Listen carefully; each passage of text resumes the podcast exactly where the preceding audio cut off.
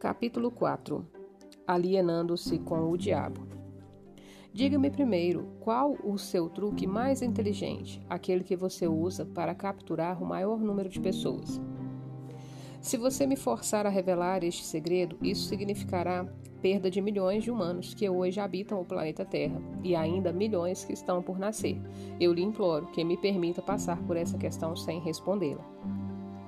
Então, Sua Majestade, o diabo está com medo de uma simples e humilde criatura humana? Isso está, isso está certo mesmo?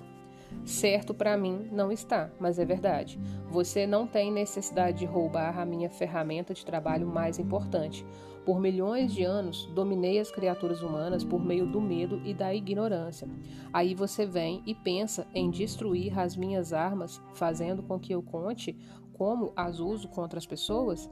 Você não se deu conta de que, se me forçar a revelar meus segredos, perderei a minha vantagem e meu poder sobre as mentes que, porventura, lerem esta confissão? Você não tem compaixão? Onde está o seu senso de humor? Você não sabe brincar? Pare de enrolar e comece a confessar. Quem você pensa que é para pedir compaixão, se ambos sabemos que, se você pudesse, me destruiria? Quem é você para falar em senso de humor e habilidade em jogar e brincar? Logo você que pune pessoas inocentes, utilizando-se de seus medos e ignorâncias? O meu verdadeiro negócio aqui, se é que pode se chamar assim, é ajudar a abrir as portas das prisões autoimpostas, na qual homens e mulheres estão confinados pelos medos que você vem plantando em suas mentes. A arma mais poderosa que eu tenho sobre os seres humanos consiste em dois princípios secretos de controle mental. Primeiramente, falarei sobre o princípio do hábito, por meio do qual eu silenciosamente entro nos recônditos das mentes das pessoas. Operando por esse princípio, estabeleço. Gostaria de poder evitar o uso dessa palavra. Estabeleço o hábito de alienar. Quando uma pessoa começa a alienar-se em qualquer assunto, ela se dirige diretamente para as portas do que vocês, seres humanos, chamam de inferno. Descreva todos os modos como você induz as pessoas a se alienarem. Defina essa palavra alienação e conte-me exatamente o que ela significa. A melhor definição que eu posso dar para a palavra alienação é afirmando que todas as pessoas que pensam por si mesmas nunca se alienam, enquanto aquelas que não pensam ou pensam o mínimo possível são as chamadas alienadas. Um alienado é aquele que se deixa ser influenciado e controlado por circunstâncias externas à sua mente. Ele prefere deixar que eu ocupe a sua mente e use o seu intelecto do que ter o trabalho de pensar por si mesmo. O alienado é aquele que aceita qualquer coisa que a vida lhe oferecer, sem julgar ou lutar por aquilo que quer, porque, na verdade, ele não sabe o que quer da vida e gasta boa parte do seu tempo tentando justamente descobrir isso. Um alienado emite muitas opiniões, mas elas não são suas. A maior parte delas provém de mim. O alienado é aquele que é muito preguiçoso para usar seu próprio cérebro, e essa é a principal razão de por eu conseguir assumir o controle de seus pensamentos e plantar as minhas ideias em suas mentes. Acho que compreende bem o que é um alienado. Diga-me exatamente quais são os hábitos das pessoas que se alienam ao longo da sua existência. Comece me contando quando e como você ganha o controle da mente de uma pessoa. O controle que exerço sobre um ser humano inicia-se ainda na sua juventude. Algumas vezes lanço as bases para o controle na mente antes ainda de a pessoa ter nascido, manipulando a mente dos seus pais. Algumas vezes vou ainda mais longe e preparo o controle das mentes desses seres humanos por meio do que vocês chamam de hereditariedade física. Então, conforme você pode ver, tenho duas maneiras de entrar na mente de uma pessoa. Sim, vá em frente e descreva essas duas portas pelas quais você entra e controla a mente dos seres humanos. Como já afirmei, ajudo a trazer as pessoas para o seu mundo com mentes fracas, fornecendo a elas todas as fraquezas de seus ancestrais. Você chama esse princípio de hereditariedade física. Após o nascimento, uso o que vocês seres humanos chamam de ambiente como um meio de controlá-los. E é aí que entra o princípio do hábito. A mente é nada mais, nada menos do que a soma de todos os hábitos. Um por um eu entro na mente e estabeleço hábitos que levam finalmente à completa e absoluta dominação. Diga-me quais são os hábitos mais comuns pelos quais você controla as mentes das pessoas? Aqui vem um dos mais sábios truques. Entro na mente das pessoas por meio de pensamentos que elas acreditam, acreditam serem seus. Os mais úteis para mim são o medo, superstição, avareza, ganância, luxúria, vingança, raiva, vaidade e preguiça. Por meio de um ou mais destes, consigo entrar em qualquer mente, em qualquer idade, mas consigo meus melhores resultados quando assumo o controle de uma mente ainda jovem, antes que o seu proprietário tenha aprendido a fechar algumas dessas nove portas. Então, estabeleço hábitos que mantêm essas portas abertas para sempre. Estou começando a entender seus métodos. Agora vamos voltar para o hábito de alienar-se. Conte-me sobre esse hábito que você diz ser o melhor truque para controlar a mente das pessoas. Como disse antes, faço com que as pessoas comecem a alienar-se ainda durante a sua juventude. Eu induzo a alienarem-se por meio de escolas, sem elas saberem que ocupação elas desejam seguir na vida. Aqui pego a maioria das pessoas, tal com esses hábitos. Alienam-se em uma direção e em breve você estará alienado e em todos os segmentos. Também uso hábitos do meio para me darem controle definitivo das minhas vítimas. Entendo, faz parte do seu negócio treinar crianças no hábito de alienar-se, induzindo-as a irem para a escola sem propósito ou objetivo. Agora me conte alguns dos seus outros truques pelos quais você faz as pessoas alienarem-se.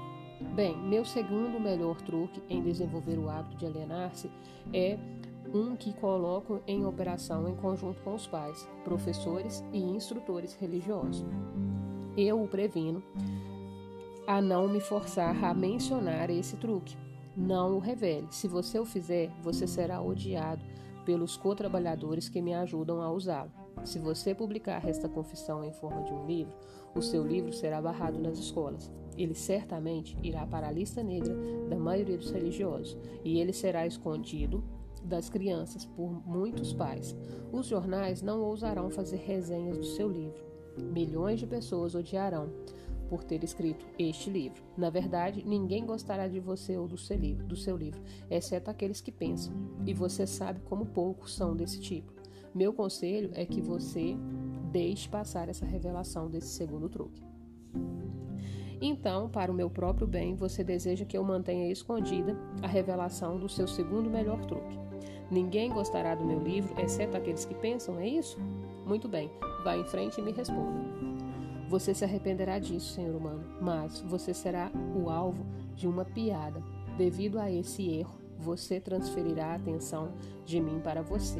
Meus co-trabalhadores, que são milhões, esquecerão de mim e o odiarão por revelar os meus métodos que eles pensam serem seus. Não se preocupe comigo, conte-me tudo sobre o seu segundo melhor truque, com a qual você induz as pessoas a alienarem-se com você para o inferno. Meu segundo melhor truque não é o segundo, na verdade é o primeiro. É o primeiro porque sem ele eu jamais ganharia o controle dos jovens. Pais, professores, instrutores religiosos e muitos outros adultos, sem terem consciência disso, servem à minha causa, ajudando-me a destruir o hábito de fazer as crianças pensarem por si mesmas. Eles fazem o seu trabalho e, e várias formas nunca foram, nunca suspeitando de que estão fazendo a mente das crianças ou a real causa dos erros dos pequenos. Eu mal posso acreditar em você, Sua Majestade. Eu sempre acreditei que os melhores amigos das crianças fossem aqueles mais próximos a elas, seus pais, seus professores e seus instrutores religiosos, aonde as crianças iriam sem esses guias de que elas dependem tanto e que são responsáveis por elas. É aí que entra a minha sabedoria. Esta é a explicação exata de como controlo 98% das pessoas do mundo. Assuma o controle das pessoas durante a sua juventude, antes que elas tenham controle sobre suas próprias mentes, usando aqueles que são responsáveis por elas.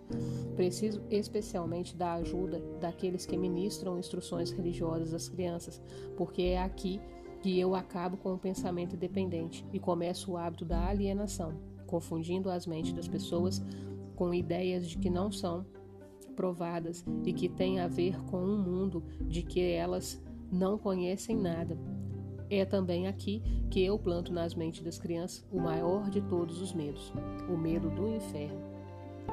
Entendo que é muito fácil para você assustar as crianças com ameaças do inferno, mas como você consegue fazer com que elas continuem a temer você e o inferno após elas se tornarem adultas e pensarem por si mesmas?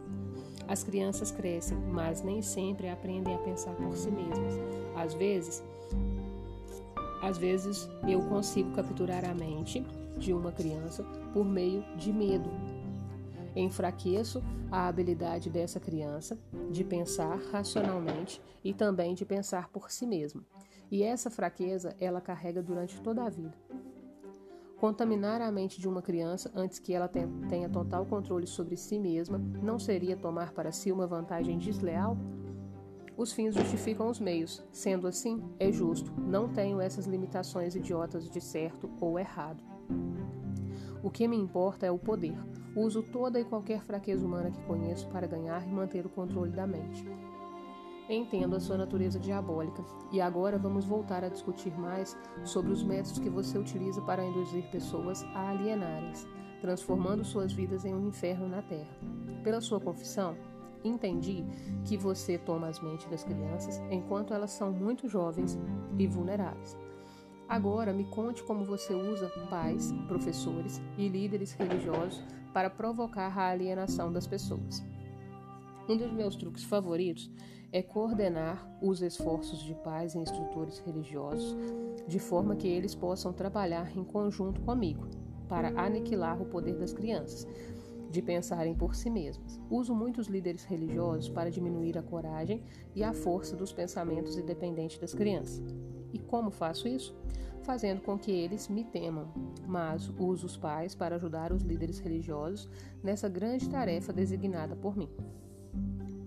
Como os pais ajudam os líderes religiosos a destruir o poder que as crianças têm de pensarem por si mesmas, nunca ouvi tal monstruosidade. Consigo isso por meio de um truque muito inteligente. Faço com que os pais ensinem as crianças a acreditarem neles e em todos e em todos os assuntos importantes com que eles lidam em suas vidas, tais como religião, política, casamento e outros mais. Dessa forma, como você pode ver, quando eu ganho o controle da mente de uma pessoa, consigo facilmente perpetuar o controle, fazendo com que essa pessoa me ajude a ganhar a mente de seus filhos. De que outras formas você usa os pais para transformarem os seus filhos em alienados? Faz com que as crianças se tornem alienadas simple, simplesmente fazendo-as seguirem o exemplo dos seus pais, dos quais a maioria eu já tenho controle. Eu o tenho, eu os tenho também ajudantes eternos da minha causa. Em algumas partes do mundo ganho mente das crianças e subjugo a sua força de vontade exatamente da mesma maneira que os homens conseguem domesticar animais de pouca inteligência. Não faz nenhuma diferença para mim de que forma de, de que forma a vontade de uma criança é subjugada, contanto que ela tenha algum tipo de medo. Entrarei em sua mente por meio do medo e limitarei o seu poder de pensar independentemente. Me parece que você faz qualquer coisa para que as pessoas não pensem. Sim, pensamento disciplinado e organizado significa morte para mim. Não consigo existir nas mentes daqueles que pensam de forma apurada. Não me importo que as pessoas pensem, desde que elas pensem com foco no medo, no desencorajamento, no desespero e na destruição. Quando elas começam a pensar de forma construtiva, em termos de fé, coragem, esperança e com propósitos definidos, elas imediatamente se tornam aliadas da minha oposição e, consequentemente, eu as perco. Estou começando a entender como você ganha o controle das mentes das crianças por meio da ajuda de seus pais e instrutores religiosos, mas não vejo como professores podem ajudá-lo nesse trabalho tão tenebroso. Os professores me ajudam a ganhar o controle das mentes das crianças, não tanto pelo que ensinam, mas muito mais pelo que elas não ensinam. Todo o sistema de escolas é administrado de forma estrategicamente. Ensinar as crianças quase tudo, exceto como usarem suas mentes a pensar de forma independente. Vivo sempre com Vivo sempre com medo de que algum dia alguma pessoa corajosa reverterá esse sistema de ensino e decretará a morte da minha causa, permitindo que os estudantes se tornem instrutores, usando aqueles que hoje servem como professores, somente como guias para ajudarem as crianças a estabelecer modos e recursos para desenvolverem suas próprias mentes, começando pelo seu próprio interior. Quando esse tempo chegar, os professores não mais pertencerão à minha equipe.